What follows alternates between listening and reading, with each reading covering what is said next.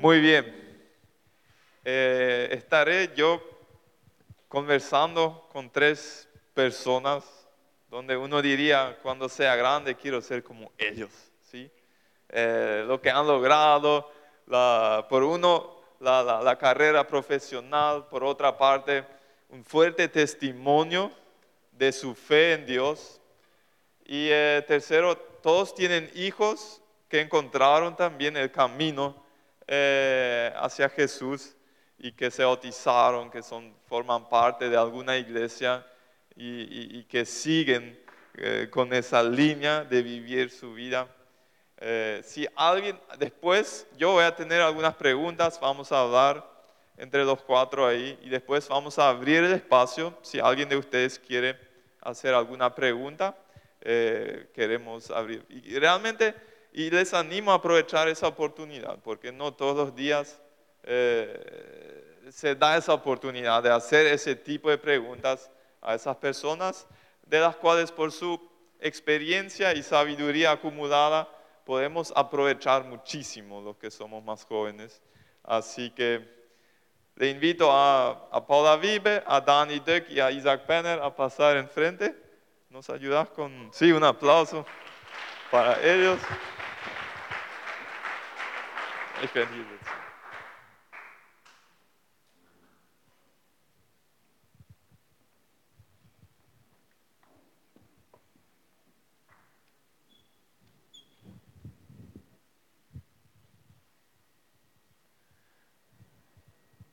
Todos son eh, miembros de nuestra iglesia. Eh, ustedes saben la mamá de quién es la señora ahí. Jenny. Eh, está, Oliver también, sí. Eh, después los hijos de Dani están en la otra iglesia Concordia. y el papá de quién es este señor? Tania Mara, exactamente. así que acá estamos con los familiares. Por algo salieron tan bien esos eh, Jenny, Oliver, Tania Mara. Eh, acá están los responsables. Eh, él es Isaac Penner, Danny Duck, Paula Vive. yo voy a pedirles que ellos se presenten, que hablen más de ellos. entonces yo no necesito acá meter la pata por decir algo tal vez equivocado. gracias por la oportunidad si pueden darnos un, resumen de su, diríamos, carrera profesional, que estudiaron, dónde trabajaron, eh, cómo escalaron de alguna manera, si queremos usar esa, terminología, al puesto donde hoy en día están, todos están en un puesto de, gran eh, responsabilidad y de mucha influencia. ¿Quieres iniciar con eso, Isaac? Hola. Sí, em, acá la pregunta me enviaste ya antes y dice un breve resumen. Esa palabra breve ya me asustó un poco, yo ya viví más de medio siglo, así que eh, mucha experiencia acumulada y eso. Voy a tratar de resumirlo lo más breve posible, por eso me anoté para no eh, explayarme demasiado. Eh, bueno, yo soy ingeniero comercial, eh, tengo una licenciatura también en Administración de Empresas y eh, un masterado eh, en Administración de Empresas, MAE. Todo eso después de haber terminado mi colegio, mi bachillerato recién a los 29 años. O sea, yo... Terminaste tu colegio a los 29 años. Sí. Te aplazaste 13 veces. Sí, em, yo me acuerdo cuando era chico, yo quería demasiado, cuando terminé la, escuela primaria, yo quería también, quería seguir, quería estudiar y mi papá me decía, yo te puedo enseñar todo lo que necesitas saber en la vida. Y me enseñó realmente muchas cosas, eh, solo que después me acuerdo que cuando terminé la facultad y cuando ya estaba así en puestos gerenciales, en algún momento él me dijo, eh, había sido que no todo lo que vos sabes ahora yo te puedo, eh, yo te puedo enseñar. Bueno, em, perdón, pero tuviste que trabajar en tu adolescencia y juventud sí. en vez de ir al colegio. Eh, cuando terminé mi escuela primaria empecé a trabajar ya. O sea, de hecho, durante la primaria ya siempre estaba trabajando eh, a la tarde en el taller de mi papá y con 12 años, cuando terminé el, el sexto grado, ya a partir de ahí era tiempo completo eh, trabajar en el taller todos los días. Yo, yo insisto en eso porque saben que se puede, ¿sí? La, la- la gente, hoy en día, a veces tenemos la vida tan fácil, ¿sí? Vamos al colegio, después la facultad y nos quejamos si hay algún desafío. No, acá a los 29 recién terminó y se pudo, no sé los títulos, todo que tiene, ¿sí? Así que no hay que rendirse muy, muy fácilmente. Seguimos, Ida. Bueno, eh, algunas cosas ya me adelanté ahora, te voy a ver en dónde me quedé. Eh, cuando eh, a los 35 años aproximadamente terminé mi, eh, mi eh, universidad, por fin tuve mi, mi título de ingeniero comercial en, en manos. Eh, ahí, ahí empecé a, a trabajar ya en, en cargos eh, de más responsabilidad, en cargos gerenciales. Hasta ahí, bueno, hasta los 35 años de los 12, eh, estuve haciendo prácticamente de todo. O sea, casi no hay oficio que no sé hacer. Soy carpintero, soy ojalatero, soy mecánico, eh, metalúrgico, he ordeñado vacas, eh, eh, limpiado las chacras, eh, inclusive probé un poco de tractorista, eh, de, de todo un poco. Hace rato busco plomero, ahora ya encontré uno.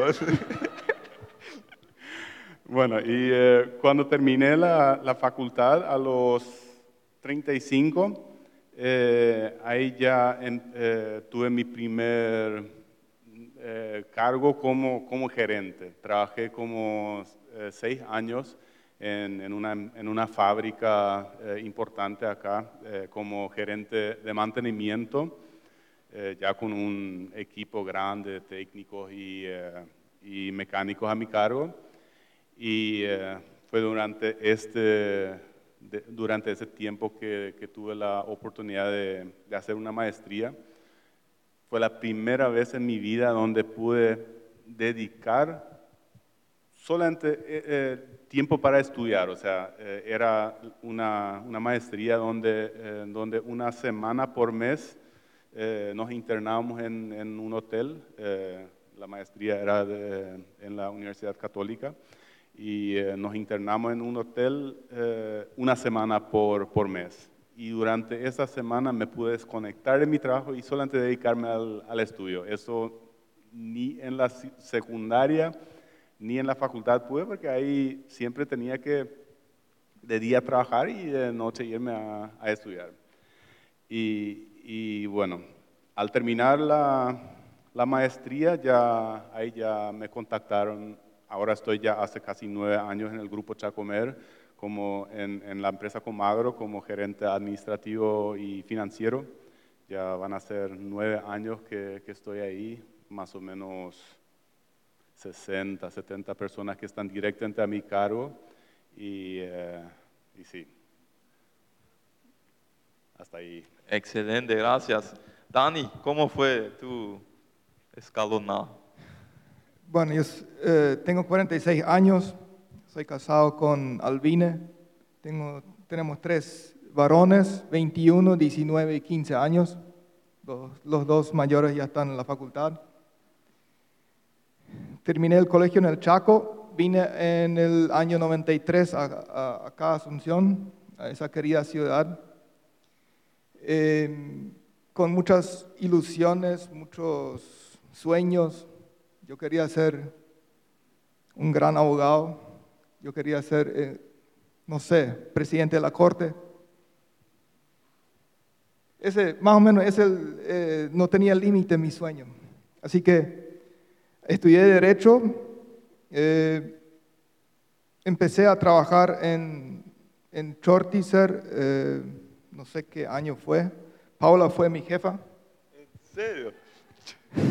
¿Qué tal se comportó él? Eh, a los, trabajé cinco años ahí, eh, eh, me dio mucho, sí, estaba a gusto, pero me di cuenta que eh, trabajando en asesoría jurídica no era mi tema.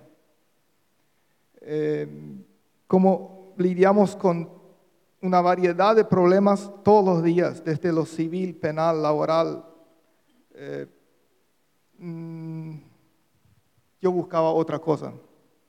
Entonces fui eh, eh, y me dediqué a lo, a lo comercial. Fui, eh, eso fue en el 2002. Entré a Hilagro desde el inicio, cuando Hilagro se fundó, como comercial, gerente comercial. Estuve un año y medio ahí y ahí volví a Chortizer, pero nos mudamos a Brasil. Eh, estuvimos tres años en Brasil, desde el 2004 al 2007, con la familia. Realmente esa época marcó mi vida, mi vida profesional, eh, porque estuve solo en una ciudad eh, extranjera, sin un solo conocido, sin amigos, sin saber de una iglesia, sin saber que había una iglesia menonita en esa ciudad que descubrí después de estar tres meses. Eh, bueno, en diciembre de 2007 volvimos y entré nuevamente a Hilagro. Eh, hace un poco más de 10 años que participo como accionista del, del grupo Hilagro. Y lo que me apasiona es formar, dirigir equipos comerciales, marketing, construcción de marca, marcas con propósito. Eh, ahora estoy, hace, hace mucho que estoy en la gerencia comercial y marketing. eh, me considero un emprendedor. Em- estoy emprendiendo ahora mismo un, nuevo negocio. Es que necesito otra vez para que mis ojos brillen otra vez de nuevo. Ese desafío. Eh, aparte del trabajo, yo participo, eh, tengo otra pasión que es educación. No, no tengo ninguna formación en educación, pero eh, eh, participo activamente en dos consejos de dos colegios diferentes, que me exige mucha energía, mucho tiempo, pero lo hago con, por pasión. Uno es acá, el Concordia, y el otro es Gutenberg, sí. Así es, uno es aquí, eh, estoy presidiendo el consejo del, Concordia y también el de, del Gutenberg de Campo 9. Gracias, Dani. Paula, ¿cómo es tú?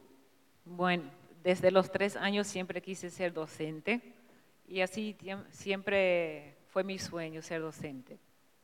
Pero en el último año del colegio yo ya escuchaba que en las colonias eh, ya había excesiva cantidad de profesores, pero por otro lado me gustaba estudiar y quería, entonces podía estudiar otra cosa.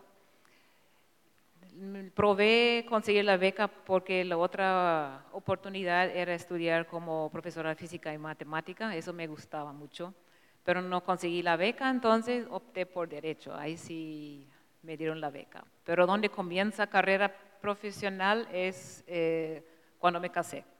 Sí, yo primero me casé, después comencé todos mi- mis estudios, en el 91. Em, Probé un ingreso en la Universidad Nacional, pero no ingresé. En aquella época éramos 1.200 alumnos, solamente 120 podían entrar. Y ahí ya comencé a conocer un poco el mundo, mundo afuera, diciendo ellos que yo podía conseguir los exámenes en una farmacia para el ingreso, ¿sí? Y yo no sabía qué tiene que ver farmacia con la universidad. Después me enteré porque no encontré mi nombre en la lista de los aprobados. ¿sí? No me fui a la farmacia a comprar un examen, así que no ingresé en la nacional, entonces decidimos que yo trabaje un, eh, siete meses hasta el próximo año para probar en otra universidad. Y trabajé en el Salón Artigas, la cooperativa Chortitzer. Fui carnicera, eso no estuviste, no, no, no fuiste carnicero, ¿no? Yo sí fui carnicera y al comienzo pensé, qué pico que está haciendo, estoy haciendo ahora, pero fui contratada como ca- cajera. Entonces, un sábado dejé todo mi trabajo durante el- eh, muchas actividades, me fui junto al jefe de salón y le dije, ¿sabe qué?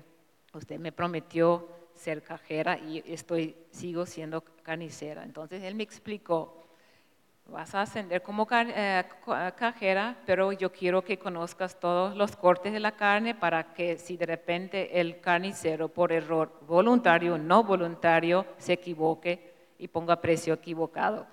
Bueno, ese argumento me, ya era suficiente. Hoy en día doy gracias que tuve esa experiencia porque yo conozco todos los cortes de la carne.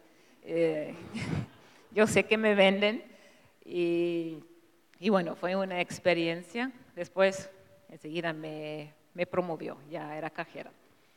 Trabajé siete meses ahí, después continué el ingreso en la católica, me fue muy bien, seis años, me recibí de abogada, comencé a trabajar en Shortitzer, eh, en el Departamento de Asuntos Legales y Recursos Humanos. Trabajé cinco años, después eh, me retiré y asumí la administración de una SA que se dedicaba a la venta de inmuebles en conflicto. Em, significaba que podía dedicarme completamente a mi profesión, resolviendo los problemas, los inmuebles para vender después. Continué estudiando, hice un, primero hice una, hice una especialización didáctica universitaria porque el, el sabor de docente seguía todavía en mí. Terminé la especialización, continué con una maestría en resolución de conflictos. Ahí ya comencé a trabajar en el colegio Alberto Schweitzer, en Sajonia, porque mi idea era solamente hacer un experimento con alumnos aplicando las habilidades sociales para hacer mi tesis. Pero al final me quedé siete años ahí. También hice una habilitación pedagógica para poder enseñar en colegio y Ahora hace siete años que estoy en el Colegio Alemán Concordia, cuatro, cuatro años como directora y ahora el señor Dani es mi jefe. Sí. Por eso hay que tratar bien a, los, a, los, a la gente que trabaja, como de los cuales son jefes, porque se puede invertir eso. Así es. Eh, muy bien, eh, están trabajando en los diferentes rubros. ¿Cómo están logrando? Eh, porque el encargo de, de de, transmitir el Evangelio, de, construir el reino de Dios es para cada cristiano, no es solamente para los pastores o para los que predican detrás de un púlpito. ¿Cómo ustedes logran hacer eso en sus respectivos eh, áreas de trabajo? No sé quién quiere iniciar eh, en la respuesta ahora. Dejo a su cargo. Y seguimos otra vez con la, orden que ya establecido mi señora siempre me dice que yo soy tradicional, así que... Bien rutinario, siempre así. Bueno, eh, en mi caso, eh, servir a Dios eh, no me resulta muy difícil en el trabajo, por un lado porque el, el, el ambiente ya da para eso, o sea, el, no existen empresas cristianas. esto algunos hablan de empresas cristianas, eso no, yo considero que, eso no existe, pero sí existen eh, directivos cristianos, e, existe un ambiente cristiano dentro de una empresa y eso es lo que nosotros estamos viviendo. Nuestro, eh, los dueños del, del, grupo Chacomer son, tienen una convicción muy, eh, muy fuerte, o sea, y tenemos nosotros principios eh, muy fuertes.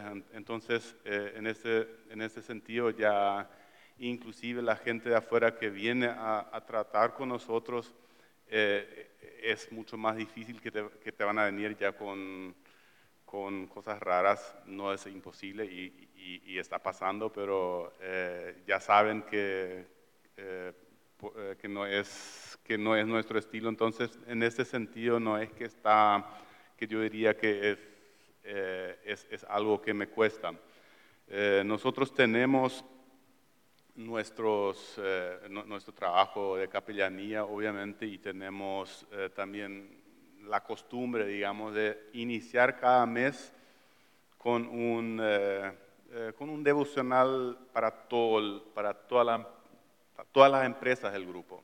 Antes, de la, antes de la pandemia es- esto siempre era presencial, ahora desde que inició la, empezó la pandemia eh, es un, un evento virtual donde todos tienen la posibilidad de, de conectarse, pero es el primer día hábil del mes, eh, a las 7 de la mañana arrancamos nosotros con un, con un evento informaciones generales de, eh, de los resultados del mes pasado y eh, que compartimos con todos los con todo el equipo y eh, con todos los colaboradores y eh, un, devocional donde, donde le entregamos el mes al Señor y, eh, y bueno em,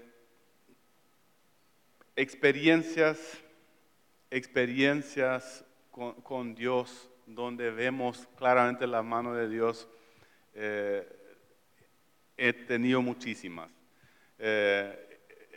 Varias ocasiones en donde situaciones complicadísimas, donde, donde nosotros nos sentamos a analizar la situación, inclusive con, con los directores, dijimos, no hay salida, no vimos salida, eh, y, eh, y nos pusimos a ahorrar con los directores, con los dueños de la empresa, el, el grupo de gerentes, nos pusimos a ahorrar. Le dijimos, Dios, nosotros hasta aquí llegamos, no sabemos qué hacer con esto, ayúdanos por favor. Y, las respuestas, cómo, cómo vinieron, eh, pude, eh, eh, podría yo acá contar eh, un sinfín de historias. Quiero contar una, no voy a entrar en muchos detalles, pero era una licitación pública que nosotros ganamos de, de mucha plata y con, con plazos de entrega, con plazos de entrega y fuertes multas por atraso. Eh, ganamos la licitación finales del 2019. Eh, cuando se confirmó todo, cuando eh, iniciamos la producción ya era febrero del 2020. Y todos saben qué pasó en marzo del 2020. Nuestro proveedor de Argentina, la fábrica cerró también y eh, eh, estuvo no sé cuántos meses cerrada. En Argentina la situación era mucho más complicada, inclusive que acá. Nosotros en Comagro cerramos creo que un mes. Después ya eh, como estábamos dentro, del, dentro de los rubros, digamos, permi- permitidos, proveyendo para las necesidades básicas, pudimos seguir trabajando. Eh, lo que sí, tuvimos un atraso de entrega de algunos meses.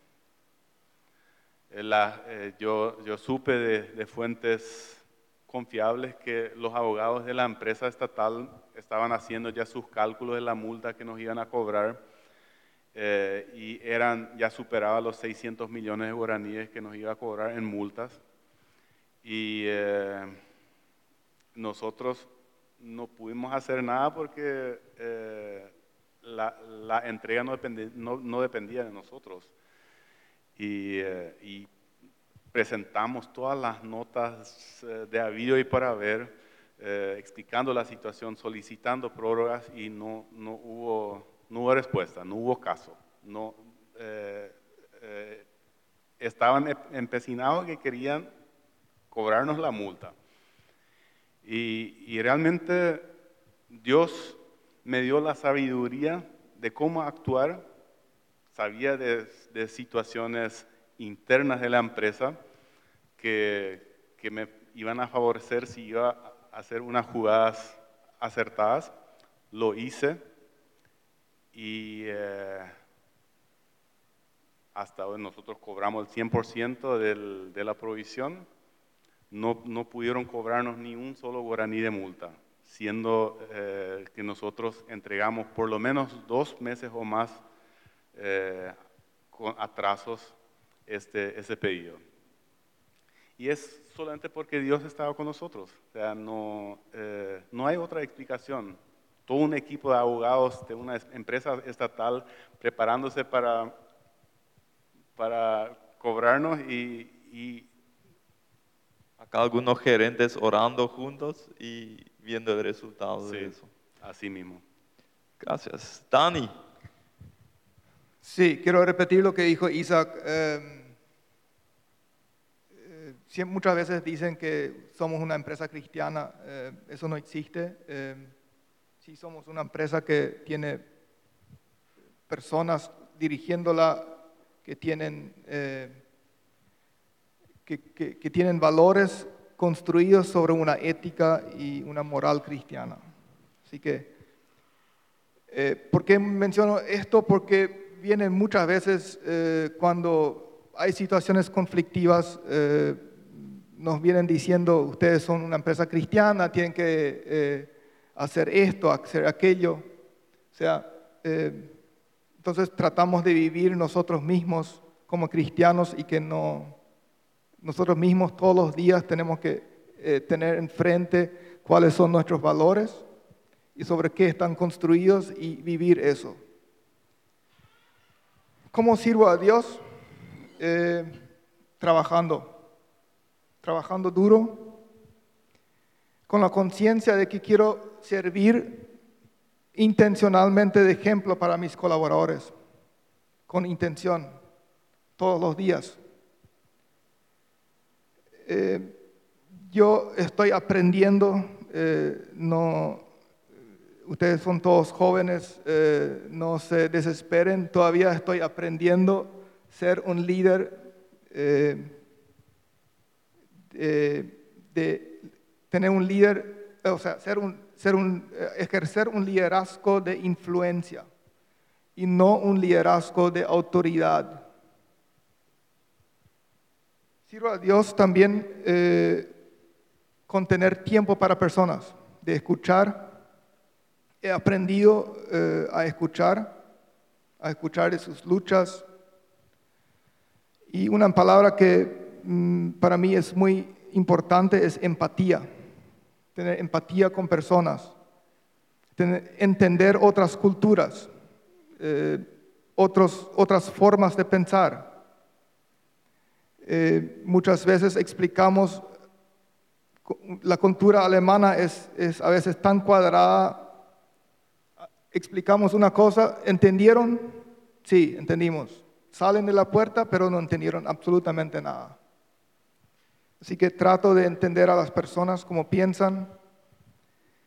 Eh, doy, yo personalmente eh, me preocupo para que cada uno de mis colaboradores tenga espacio para capellanía empresarial, eh, estudio bíblico, aprendan a leer Biblia.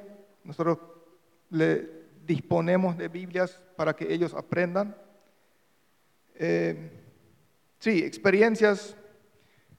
Una, no sé si ustedes saben cuáles son las decisiones más difíciles que uno tiene que tomar cuando esté en una posición de dirección.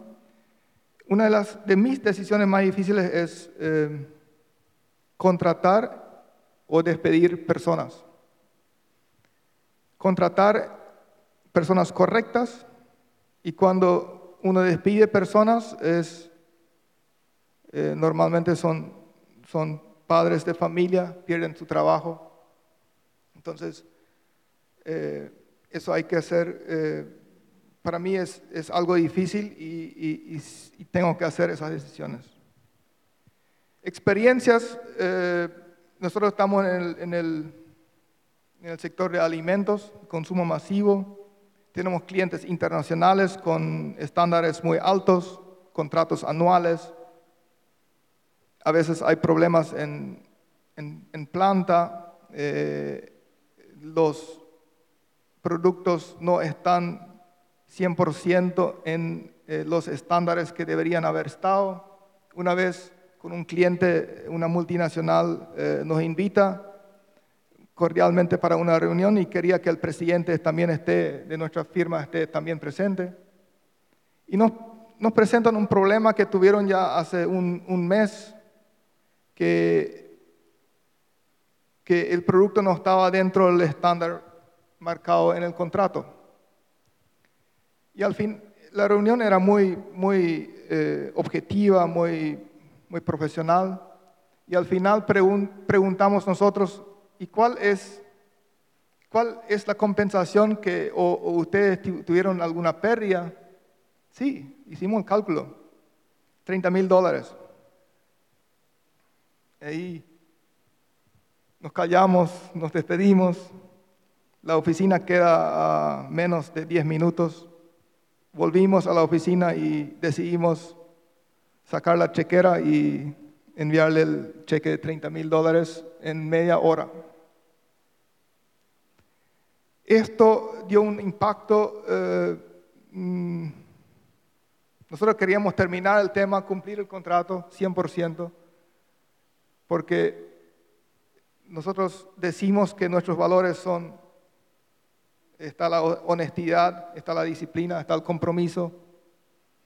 Cumplimos. Y después de un mes me llaman eh, de Argentina, de la casa matriz de la firma, y me dicen, les devolvemos la mitad de la multa que ustedes pagaron porque eh, hicimos una investigación después, nos asustamos por, el, por la pronta respuesta y acá les devolvemos la mitad. O sea, cuando uno hace lo correcto, eh, yo creo que estoy convencido que siempre, siempre, cuando, aunque no esté, no es el paso más fácil, habrá una respuesta eh, positiva. En algún momento vendrá. Hay que tener paciencia, hay que tener perseverancia y no perder, eh, no desviarnos de los valores que nosotros decimos que tenemos. Escribímoslo, tengámoslo colgado en la pared. Eh, eso nos ayuda a, en, en todas las situaciones a, a recordarnos. Bueno, nosotros somos un colegio cristiano. Eso sí existe, colegio cristiano. Siempre se escucha eso, colegio cristiano es sí. Porque los profesores eh, son cristianos. eh, el primer contacto con los padres nuevos, le explicamos que somos un colegio con principios cristianos, que nuestros, los dueños del colegio son las dos iglesias. Eh, en ese sentido es más fácil tener el poder en cuanto a esa área. Pero sí lo que nosotros como profesores, cada mañana en la sala de profesores comenzamos con un- una oración y los profesores que entran primera hora tienen un devocional con los alumnos. Después, nuestra intención es mostrar cierta confianza hacia los alumnos, mostrarles amor, porque muchos de ellos vienen de familias muy destrozadas. Eh, entonces, hasta las familias mismas dicen que ven al colegio, una escue- la- nuestra escuela, como un contexto de contención y afectiva.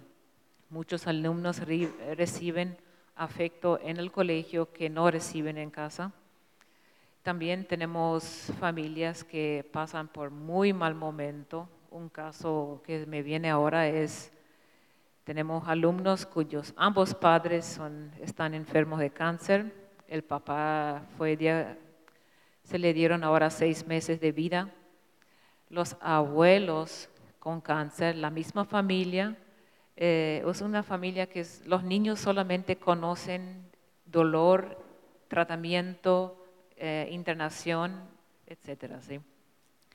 nos- Entonces nuestro objetivo es eh, contener a esa familia, pero muchas veces también eh, hay situaciones con alumnos que nosotros no pensamos, ponemos a pensar, ¿será que somos una tienda de oportunidades o cómo funcionamos? ¿sí?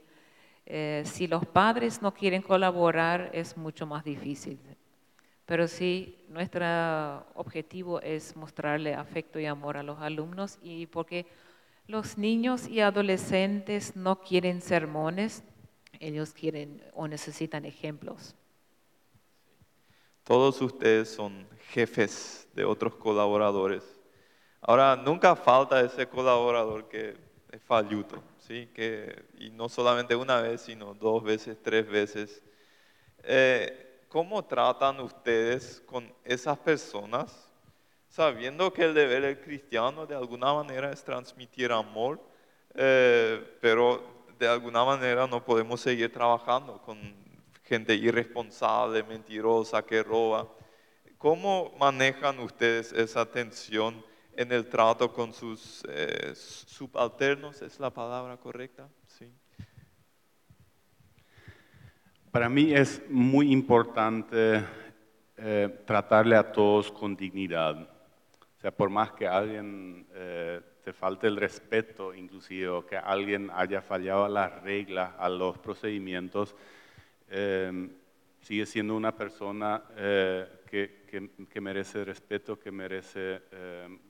No, por, por, esto trato de nunca em, llamarle la atención o corregirle así en público. O sea, no, no siempre es posible, pero eh, hasta donde eso me es posible, em, hablar con la persona en privado, eh, mostrarle las fallas y corregirle. Yo no necesito levantar la voz para que la gente sepa cuando estoy hablando en serio. Esto eh, es algo que, eh, que ya me he ganado durante, durante los años. Eh, a veces yo ni, ni, cuenta me doy, alzo el teléfono, llamo a alguien, le digo, ¿puedes venir un ratito a mi oficina? Y cuelgo no, no siempre, o sea, la mayoría de las veces es para tratar un tema eh, de trabajo, para, para tratar un, eh, discutir un proyecto, discutir algo, eh, casi nunca es para, para, llamarle la atención. Pero en algún momento me di cuenta que la gente entra todo pálida cuando, cuando yo le llamo así, entonces, bueno, trato de tranquilizarle que... pero sí cuando, cuando hay situaciones eh, conflictivas, eh, yo suelo, cuando, cuando tengo la persona enfrente y, planteo, pongo el caso sobre la mesa, generalmente eso es cuando se trata de, de deshonestidad demostrada. Eh, yo con, con, mucha, con mucha calma yo le pregunto, ¿qué quieres que yo haga ahora? O, sea, o, mejor dicho, vamos a hacer un cambio. Vos, vos te sentás a mi lado ahora, a ese lado del escritorio ahora, yo me siento al otro lado y yo quiero que me digas, ¿qué, qué vas a hacer ahora conmigo? Eso es lo que vos hiciste. ¿Qué, ¿qué vas a hacer ahora conmigo? Em, he salido despedido ya en más de una ocasión. Y, bueno, obviamente eso se tuvo que, él mismo, la persona misma, se despidió. Eh, em, aclaro que esto es cuando, cuando nosotros le, le podemos pudimos demostrar una deshonestidad, un robo, eh, una falsificación de un documento, cosas como esas que son, son de las pocas cosas que no son negociables en nuestra empresa. O sea, eh, nosotros, uno puede equivocarse, uno puede venir a chocar con el montacarga contra mi auto. Y no le, no le pasa nada por eso, o sea, es un accidente de trabajo, me chocaron mi auto, tuve que arreglarlo, pero, pero no, no por esto ni siquiera le cobré a ellos eh, una, una, negligencia, pero un accidente, en fin, nadie va, va, a ir a chocar a propósito mi auto. Pero espero que no. Por lo menos no dicen. pero cuando, pero cuando eh, vemos, cuando le podemos demostrar que él en un recibo, en, la copia del recibo, le pone un 1 adelante del número para, para quedarse con, eh, con, con una, una, suma. O, ahí, no, no negocio, o sea, eh, ahí simplemente y tu forma de hacerlo es más bien el, cómo. Ahí se nota si sos cristiano o no, que el qué. Sí. Así mismo, así mismo. El resultado final es el mismo. La persona sigue siendo despedida. Eh, no, no hay mucho que... eh, pero, eh, pero igual sale con, sale con dignidad. O sea, no es que, no es que le, le echo como un, como un perro a la calle. Pero eh, en, realidad tampoco no es que yo le he hecho. Él mismo lo hizo con sus actos. Eh, y, bueno, eh, a ver si tengo algo más impo- algo importante. Em, vos preguntaste cómo, cómo tratar con esta gente que incumple las reglas.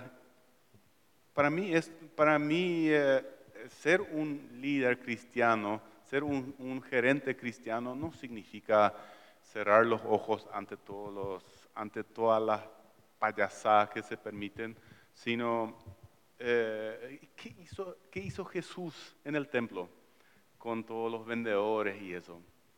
Le pidió amablemente que por favor compórtense. No, con latigazo le echó ahí. Eh, y, eso eh, es un, es un buen ejemplo para nosotros. No, no, no tenemos que permitir nosotros, eh, por, por ser cristianos no significa que somos flojos. Som- tenemos que ser exi- exigentes, tenemos que ser consecuentes. Porque ese- eso es ser cristiano, ser consecuente con tu, con tu convicción. Y si eso significa eh, cortar el vínculo laboral con alguien, bueno, se hace. Sí, que el ser duro es una faceta de Dios y de alguna manera en ciertas circunstancias se tiene que aplicar. Primero, em, llamar la atención a una persona, corregir la persona, eso en privado y halagar a la persona en público. Eh, la dignidad de las personas es muy importante. Yo no siempre en mi vida traté con dignidad a las personas, porque yo sabía dónde tocarla a esa persona, para que salga, porque tanto me enojé que quería que también ligue esa persona, ¿no? Entonces, eh, para mí hoy en día es primordial la, la dignidad. Los incumplimientos tienen diferentes consecuencias, siempre tienen consecuencias. Eh, por ejemplo, solemos hacer alcotest eh, los viernes, los sábados o los lunes a la mañana a todo el plantel de choferes. Cuando alguien da positivo, eh, no hay muchas conversaciones. Él sabe que eso significa despido directo. Eh, estas son las consecuencias, son las reglas. Somos responsables cuando entramos con nuestro uniforme en la empresa y cuando salgamos a la calle somos responsables y no podemos, yo no, yo no me puedo hacer responsable por alguien que maneja en estado de ebriedad. Otra cosa un poco más difícil para mí es el carácter, cómo reflejar el carácter de Dios en esas situaciones. Soy una persona eh, ansiosa, con un carácter extremadamente difícil. Eh, por, lo primero, lo positivo es que yo lo sé que tengo un carácter difícil y que tengo la voluntad de trabajar diariamente con ese carácter. Eh, pero ¿qué, ¿a qué me llevó? Eh, muchas veces tuve que ir, para mantener mi liderazgo, tuve que ir a pedir perdón. Em, trato que hoy en día las, las situaciones no, no llegan a eso. Cuando em, las papas queman, eh, suelo retirarme y no llamar a nadie y no hacer ninguna reunión y no hablar con esa persona. Dejar que me vengan ideas o dejarlo para otro momento donde estoy más tranquilo porque yo sé que mi carácter me va a fallar.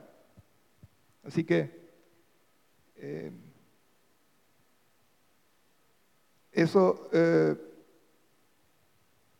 yo hoy yo sé cuando tengo que tomar decisiones que a veces tengo que pensar, tengo que retirarme, tengo que... Yo creo que eso es sabiduría eh, y la sabi- sabiduría, yo, yo oro muchas veces por sabiduría y la sabiduría viene solamente de Dios. No, no, yo puedo tener mucha experiencia, pero no puedo tener nada de sabiduría. Si no tengo Dios en, en mi corazón, la sabiduría no viene sola. Así que yo tengo mis luchas, eh, pero trato con dignidad a las personas, pero las, los errores tienen sus consecuencias. Nosotros tenemos objetivos, eh, la empresa está para ganar plata, eh, nosotros tenemos cumplimientos que hacer con toda la dignidad que respetar la dignidad, pero cuando la- hay que ser consecuente. Pero la, forma, como lo dijiste, define eh, que como, eh, eh, si, como cristiano yo puedo despedir a una persona o llamarle la atención a una persona con consecuencia, pero no necesito, eh, o sea, yo después me voy en paz, porque eso es mi deber. Yo tuve experiencias, por ejemplo, que una persona muy querida la tuve que eh, despedir y después de 10 años viene y, me dice que gracias a eso yo me cambié. Así que, eh, aunque nos duela a veces, eh, siempre hay consecuencias y eso vale para mí también. Todo lo que hago mal hay consecuencias.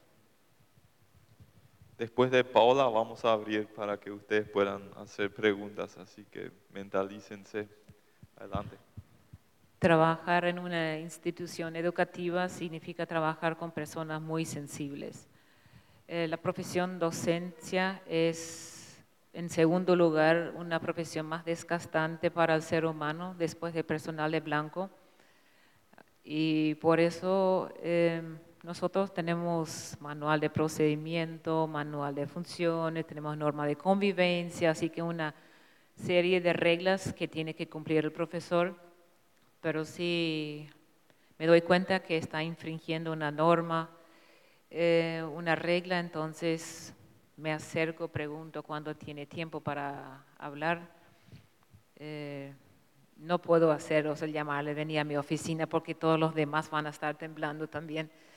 Eh, pero hacemos una hoja de entrevista, escucho el motivo por el cual no está cumpliendo lo que se está pidiendo y se queda ahí una, una advertencia verbal, ¿sí? Después, si hay reincidencia, llamo otra vez y ahí ya hay una amonestación por escrita y ya queda advertido que pronto se acerca una sanción, ¿sí? Y la tercera es la vencida. Eh, ahí yo pregunto siempre, ¿qué haría Dios o Jesús en este caso? ¿sí? ¿Cómo comunicar una desvinculación? Pero eso muy pocas ocasiones llega, sí. Pero sí es una profesión muy, muy sensible y nosotros tenemos que exigir a los profesores, porque acá hay alumnos también, eh, ellos tienen que llegar puntualmente a clase, así que el profesor también tiene que llegar puntualmente a clase. Por eso, como mencioné antes, eh, los alumnos, los chicos no quieren sermones, quieren ejemplos. Preguntas. Levanten la mano, ahí hay ujieres con, eh, sí, ya hay una con micrófono, entonces todos escuchamos. Buenas noches. Eh, yo le quiero hacer una pregunta al señor Penner y al señor Deck. Eh, ¿Cómo ustedes gestionan las, cómo puedo decir? Bueno, la- las diferencias culturales con los colaboradores? Porque a mí me pasa mucho, yo no soy jefe ni nada, es más, estoy en el último lugar en el organigra- organigrama de la empresa donde trabajo y me llama mucho la atención de que, por ejemplo, el horario de trabajo, de trabajo, que es de 8 a 18, ¿verdad? Y la gente entra a las 8 y a las 18 ya sale. Y eso, ese de salir involucra que 10 minutos antes lavan su taza, ¿verdad? Van la compu, se van acá, hablan, hacen relaciones sociales. Y el de las 8, el, horario de, trabajo, ¿verdad? Sería el ingreso, marcan las 8. Y hay un ritual así de, de la preparación del desayuno. Siempre a mí me llamó la atención, ¿verdad? Y, y una vez traje mi contrato y le leí a mis compañeros acerca de que el horario de trabajo establecido marcaba esa hora, ¿verdad? de 8 a 18. No el horario de entrada, ni el horario de preparación del desayuno y, y cosas así, ¿verdad? Y, y tipo, yo le, le hablo de eso con, con, la moral, ¿verdad? Porque yo llego temprano, si me voy a preparar un café o un mixto en la oficina, llego temprano para hacer eso y a las 8 empezar a trabajar. Y en, tres, en las tres empresas donde trabajé, en tres empresas ya está, donde estoy ahora la tercera, y en las tres empresas son el mismo cuento. ¿Y, y cuál es tu pregunta? Sí, viste, yo no sé, no, no soy menor así, ¿verdad? Pero como, como me conoces, Rafa, ¿verdad? Yo tomo muy, de manera muy cuadrada el, el, tema de estas cosas, ¿verdad? De, del trabajo. Y, y cómo, por ejemplo, yo gestiono eso de repente cuando ven así eh, a unos empleados que están al pedo con el uso del teléfono, ¿verdad? Que son gente que no le puede despedir así nomás porque son personas que, eh, ponerle, son coordinadores de repente o, o, son personas de un cargo importante como para llamarle la atención dos tres veces y despedirle. O sea, casos menos ese? graves. Sí, sí, sí, sí. ¿Cómo, No. cómo gestionan ese, ese choque cultural? Porque difícil de cambiar a las personas. Ujú, Sí, las tensiones interculturales eh, también en casos menos graves como en, por ejemplo, puntualidad y celular, medios, cosas así. Sí, hay siempre personas que, que creen que para eh, llegar a tiempo uno tenía que premiarle. Entonces, eh, eh, hay, ciertas condiciones que, son, que son inherentes a un trabajo. Eh, cuando uno acepta un trabajo, la llegada puntual es, ya está dentro del contrato, por eso no le pago. Yo le pago por el trabajo que hace. Tiene consecuencias, si tiene muchas llegadas tardías, no, no podemos trabajar con esas personas, pero eh, nosotros tenemos un slogan en, nuestra empresa y lo tratamos de, vivir. O sea, tenemos, tenemos varios slogans, pero eh, uno que, eh, que queremos que, la gente viva es amamos lo que hacemos. Y cuando amamos lo que hacemos, eh, llegamos, no hay problema de, llegar, de puntualidad y mucho menos de, que llega la hora y, se van. Eh, problemas culturales, eh, sí. Eh, a veces me cuesta entender el pensamiento, cómo piensan cortoplacista, mm, no piensan a largo plazo. A veces, por ejemplo, tuvimos que hacer los objetivos, bajar los objetivos a semanales. Y a mí me gustaría que sean siempre anuales. ¿no? Y son, son temas que, que sí nos cuesta eh, entender. Eh, las culturas son diferentes y sí, no, no es fácil. Tal vez es suficiente para esta pregunta. ¿Alguien más? Ahí hay una mano acá enfrente. Ahí te van a acercar el micrófono. Mantén tu mano alzada entonces. Ahí está. Hola. Um, el profesionalismo hoy en día um, usa más tiempo, vamos a decir, uno tiene que trabajar, trabajar mejor que el otro y muchas veces significa más tiempo. ¿Ustedes tienen alguna regla cuánto tiempo se dedican al profesionalismo o a la familia? Vamos a decir, ¿cómo manejan ustedes ese tema? Con profesionalismo te refieres al trabajo, al, al tiempo en el trabajo. Sí. Uh -huh. Tiempo, familia, trabajo. Bueno, acá tal vez sería mejor que hable mi esposa, que hable mis hijos. Um, Pero sí, es, es, muy, es muy importante. Yo, yo tuve, cuando empezó más la tecnología, eh, primero, lo primero que me, acuerdo es cuando empezaron los, BlackBerry, donde uno tenía ya en el teléfono los correos y parecía que uno nunca se desconectaba. Hoy en día ya con cualquier celular vos tenés todo, tenés tu correo tenés, eh, y yo no manejo números diferentes, mi, mi, número particular es el mismo que uso en el trabajo, eh, es realmente es un desafío. Eh, y sí, he tenido problemas con mi esposa, con mis hijos, por estar en casa ya y atender llamadas, responder correos cuando ya supuestamente estoy con mi familia.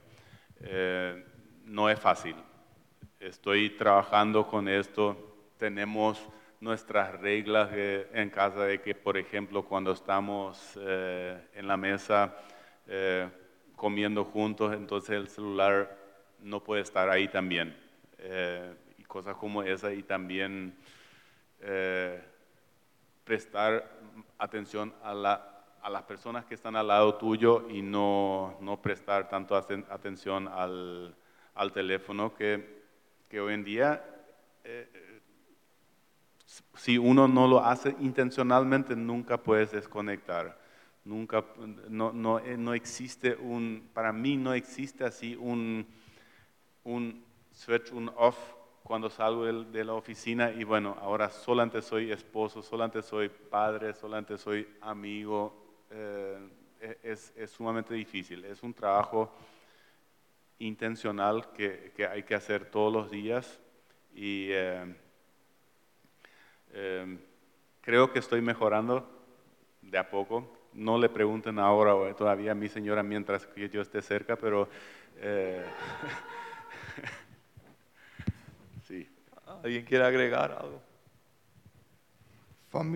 tiempo, sí, paso el mayor tiempo y eso muchas veces las acusaciones vienen en casa, 90% eh, estás en el trabajo. Eh, sí hay que encontrar ese equilibrio. Em, muchas veces lo que sí trato de hacer es eh, que cuando no estoy en el trabajo y me dedico a la familia, que vivir momentos y vivir momentos intensos, eh, eh, realmente eh, disfrutar de estos momentos. Pero sí, uno, pasa, yo creo que un poco mucho en el trabajo. Hay que encontrar ese equilibrio. Ese equilibrio yo creo que es de persona a persona es diferente. Mm. Sí. Pero hacer, eh, ser creativo, los pocos momentos que uno tiene, tratar de juntar a la familia las, las mayores de las veces posible. Y no, no, no, tienen que ser momentos de muchas horas, sino de mucha calidad. Hay que tener, conscientemente hay que vivir calidad fuera del trabajo. Pero sí, el, el mundo digital nos deja, yo recibo más o menos 1.200 a 1.400 mensajes de WhatsApp por día. Por día. Por día. No las leo, la mayoría. Yo tengo la bendición de ya estar en casa antes de que llegue mi esposo eh, y antes que aumente el tráfico. Así que no quiero tocar temas de mi trabajo porque mi esposo llega también con una larga jornada y, y sí, aprovecha, a menos que haya una capacitación a la noche, una jornada de profesores, sí, respeto el, el momento cuando llegue la familia en casa, ¿sí? Una pregunta más. Y si no, yo tengo una última. En uno o dos minutos, ¿qué sugieren a esos jóvenes la, mayoría son estudiantes que se preparan para una vida profesional. Eh, que hay que tener en cuenta ahora para poder ser exitoso, tanto en la profesión como en la fe, familia y la relación de esos tres. Em, yo digo que la única manera de agradarle a Dios es hacer lo que te toca hacer de la mejor manera. Em, no es si yo soy el limpiador de la empresa, eh, si yo quiero agradarle a Dios, no le, no le agrada a Él que yo pierda mi tiempo eh, hablando con todo el mundo, tratando de, predicarle a todo el mundo eh, el, el, Evangelio de Jesús y hacer mal mi trabajo de limpieza. Eso no le agrada. No es que le desagrada que hable de Él, pero le desagrada si yo dejo de hacer lo que, lo que me toca hacer en ese momento, eh, si me toca estudiar, si me preparo para, un, para una profesión y en vez de dedicar el tiempo que tengo para estudiar, para, para, sacar, para aprender lo mejor que puedo, perder mi tiempo con videojuegos, con, eh, en la computadora, viendo eh, videos en YouTube, em, em, haciendo cualquier otra cosa menos estudiar, eso no le agrada. Eso no le agrada a Dios. Si me toca a mí liderar un equipo, un equipo de personas, eh, tengo que hacerlo lo mejor posible. No se trata de eh, agradar a Dios no se trata de hacer cosas espirituales eh, o hacer eh, salir a predicar. No es solamente eso. no, todos podemos, no, no todos podemos salir a predicar, no todos podemos evangelizar, no todos podemos ir a corazón feliz. Pero no por esto somos, le agrademos menos a Dios hagan lo que les toca hacer en este momento de la mejor manera y esto es lo que le gusta a Dios. Eh, busquen personas de confianza, eh, eh, rodéense de, de, personas con experiencia, de líderes. Cuando lidian con situaciones difíciles, junten, o sea, no, no, no temen en buscar un mentor. Eh, yo creo que es, es, muy importante hoy que hay, hay, hay muchas personas con experiencia, eh, busquen consejos. Eh, no tengan miedo de buscar un mentor. Eso a mí me ayudó mucho rodearme de gente que, tiene éxito y tiene convicciones muy firmes y, objetivos muy firmes a dónde, dónde ir. Eh, y en situaciones difíciles donde me tocó eh, pasar, siempre eh, tuve buenos resultados y busqué una persona que me acompañe en esa situación, no estar solo. En Corintios 7:24 dice que cada uno, hermanos, en el estado en que fue llamado, así permanezca para el llamado y siempre con Dios. Cada uno de ustedes tiene un llamado de Dios. Cada uno tiene intereses, eh, propósitos, objetivos diferentes, talentos. Cada uno de ustedes es bueno en algo. Pero si, yo sé que hoy en día no es fácil elegir una carrera. Hay alumnos que se toman un año sabático, dicen, me causa risa porque toda mi vida he trabajado y nunca he tomado un año sabático. Es mi sueño todavía. Eh, pero la cantidad de carreras hoy en día confunde. Pero es importante hacer un test de vocación, eh, eh, hablar con personas que, que, le conocen y por qué no hacer una pasantía. Nosotros tenemos pasantía en, en el colegio, en el segundo curso, y muchos alumnos han cambiado su rumbo. ¿Por qué? Porque ellos pensaron que ser administrador sería su carrera, ¿sí? su profesión, pero no era así. Y hay que orar, orar para que Dios les guíe para elegir la, carrera o la profesión eh, correcta. Y cada profesión, en cada profesión uno puede eh, expresar la palabra cada, cada profesión puede eh, divulgar la palabra de Dios. No confundan profesión con oficio, que es otra cosa, pero sí, cada profesión uno puede ser testimonio. Muy bien, muchísimas gracias. Podemos darles un fuerte aplauso a ellos.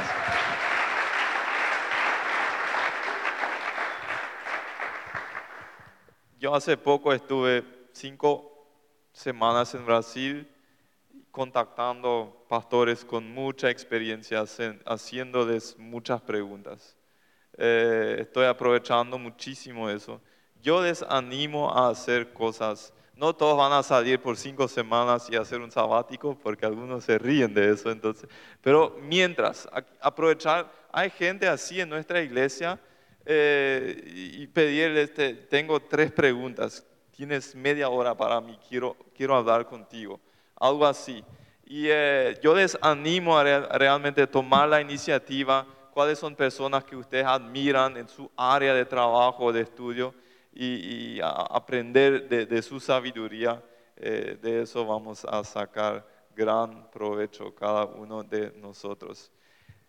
También les animo a no permitir que salgan muy rápido, así que acérquense a ellos para hablar eh, todavía es muy temprano, son las 9 y 14 horas. Seguimos ahí con el refrigerio y con la comunión. Que Dios nos bendiga.